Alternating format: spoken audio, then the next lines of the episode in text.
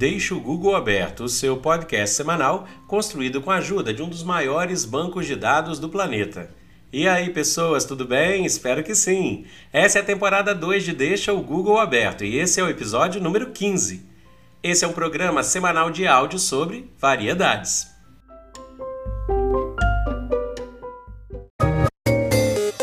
E para a nossa frase da semana, manda aí, Rafinha. Amor é ato de perdão que não acaba nunca. Um olhar terno que se torna hábito. Peter Ustinova, ator inglês.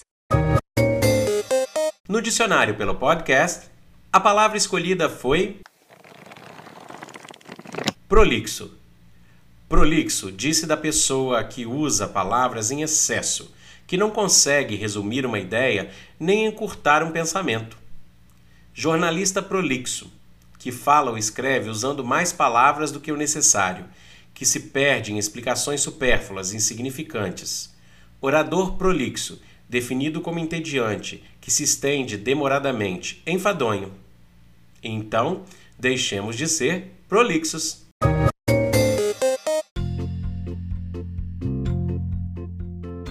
Hoje é dia de quê? Hoje é o dia do filatelista brasileiro. O termo filatelista vem do francês filateliste e é como chamamos todos aqueles que dedicam a prazerosa prática de colecionar os selos postais. O trabalho dos filatelistas, como são chamados os colecionadores de selos, não se resume a recolher selos e guardá-los. Trata-se também de organizá-los, separando-os de acordo com o país, época, tema, variedade ou algum outro critério. A filatelia é um passatempo que mobiliza milhares de pessoas no Brasil. Estes colecionadores, ao reunirem os vestígios do dia a dia postal, recolhem também um pouco da história do país, contribuindo assim para a preservação da memória cultural da época. O hobby é tão valorizado que, em alguns países da Europa, a filatelia chega a ser matéria obrigatória no currículo das escolas. Curiosidades.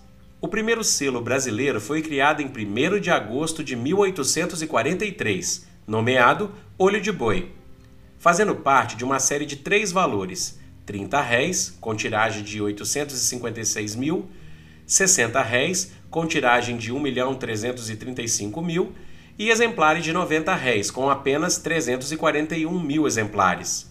Sendo o segundo país do mundo a emitir selos postais, com o passar do tempo foram criados selos inclinados, 1844, Olhos de Cabra, 1850 e Olhos de Gato, 1854.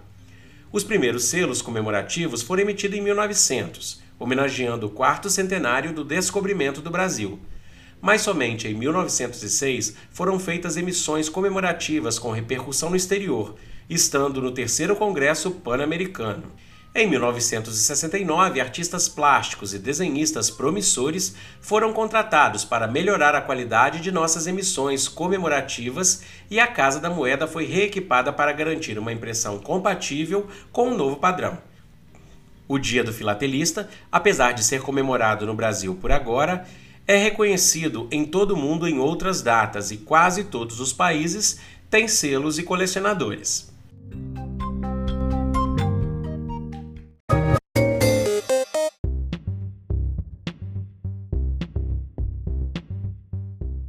E para o Recordar e Viver, hoje vamos lembrar de coisas antigas que aconteciam nas escolas municipais e estaduais e dos comportamentos dessa época, nos anos 70 e 80. Vamos começar com o mimeógrafo. Lembrou do cheiro gostoso de álcool nas folhas que nos eram entregues com diferentes tarefas e provas? Tempo bom, né? E os quadros ou lousas que funcionavam com giz branco? A fessora pedia um ou outro para ir bater o apagador em alguma parede ou muro bem perto. A gente adorava porque fazia um pueril danado. A gente também era obrigado a participar de alguma dancinha ou jogral na escola, vender voto de rei de rainha. Tinha que ir vestido com roupas típicas nas festinhas, e era tanta dança que a gente precisava aprender dança da fita, quadrilha, carimbó português, frevo, catira, tucumbi e muitas outras que, dependendo da região, não passou por sua escola. A merenda mais lembrada e que chegava a arder a garganta eram aquelas sopas que o governo federal dava na época. Tinha também leite queimado, salada de fruta, paçoca, canjiquinha. Lembra disso? A gente ia para a escola de bamba, que chute, de chinelo ou até descalço. Naquela época, as professoras e a escola percebiam bem as diferentes realidades e tudo era meio que misturado, mas sempre com muito respeito e solidariedade. Já na sala de aula, a gente se divertia com lápis de ponta de bichinhos, lapiseira poli, canetinha de hidrocor e borrachas de apagar, tinta de caneta e de lápis. Lembra disso? Dava raiva na galera ter que decorar a tabuada, que era um pequeno livretinho com todas as multiplicações de 1 ao número 10. A tabuada de 8 e 9 era o terror da criançada, a tabuada de 7 também.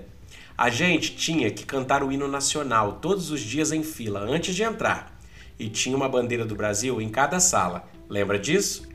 Às vezes, nas nossas escolas, vinham vendedores de enciclopédia com propagandas para a gente levar para casa. E tinha também, de vez em quando, um fotógrafo que tirava foto da escola inteira para as mães comprarem depois. Lembra disso? A escola foi palco de muitas lembranças legais para muitos de nós. Os piques, as brincadeiras, os bullings, tudo era motivo de muita farra. Esperamos que você tenha passado por alguma dessas situações e que possa recordar com saudade dessa época.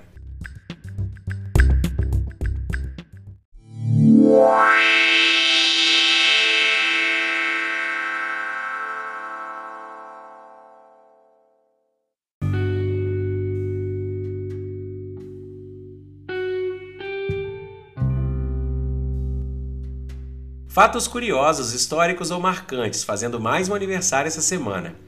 Em 1836, Samuel Colt produz o primeiro modelo de revólver, calibre 34. Em 1982, a sonda soviética Venera 14 pousa em Vênus. Já em 1974, é inaugurada a Ponte Rio-Niterói, com 12,9 quilômetros de extensão e o vão central de 300 metros, ligando as cidades do Rio de Janeiro e Niterói.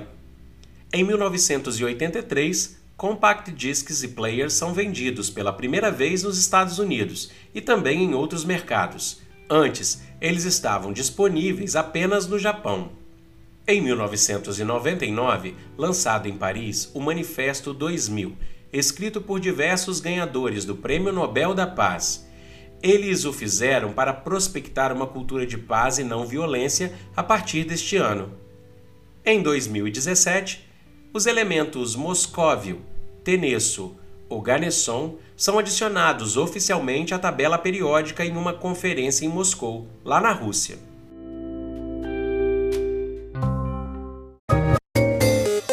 Para o texto da semana, escolhemos o texto Livro A Troca de Lígia Bojunga Nunes. Para mim, livro é vida. Desde que eu era muito pequena, os livros me deram casa e comida. Foi assim. Eu brincava de construtora, livro era tijolo. Em pé fazia parede, deitado fazia degrau de escada, inclinado encostado um no outro fazia telhado. E quando a casinha ficava pronta, eu me espremia lá dentro para brincar de morar em livro. De casa em casa, eu fui descobrindo o mundo, de tanto olhar para as paredes. Primeiro, olhando desenhos, depois decifrando palavras. Fui crescendo e derrubei os telhados com a cabeça, mas fui pegando intimidade com as palavras. E quanto mais íntimas a gente ficava, menos eu ia me lembrando de consertar o telhado ou de construir novas casas, só por causa de uma razão. O livro agora alimentava a minha imaginação Todo dia a minha imaginação comia, comia e comia, e de barriga assim toda cheia me levava para morar no mundo inteiro. Iglu, cabana, palácio, arranha-céu, era só escolher e pronto, o livro me levava. Foi assim que, devagarinho, eu habituei com essa troca tão gostosa que no meu jeito de ver as coisas é a troca da própria vida. Quanto mais eu buscava no livro, mais ele me dava. Mas, como a gente tem mania de sempre querer mais, eu cismei um dia de alargar a troca. Comecei a fabricar tijolo para que em algum lugar uma criança junta um com o outro e levanta a casa onde ela vai morar.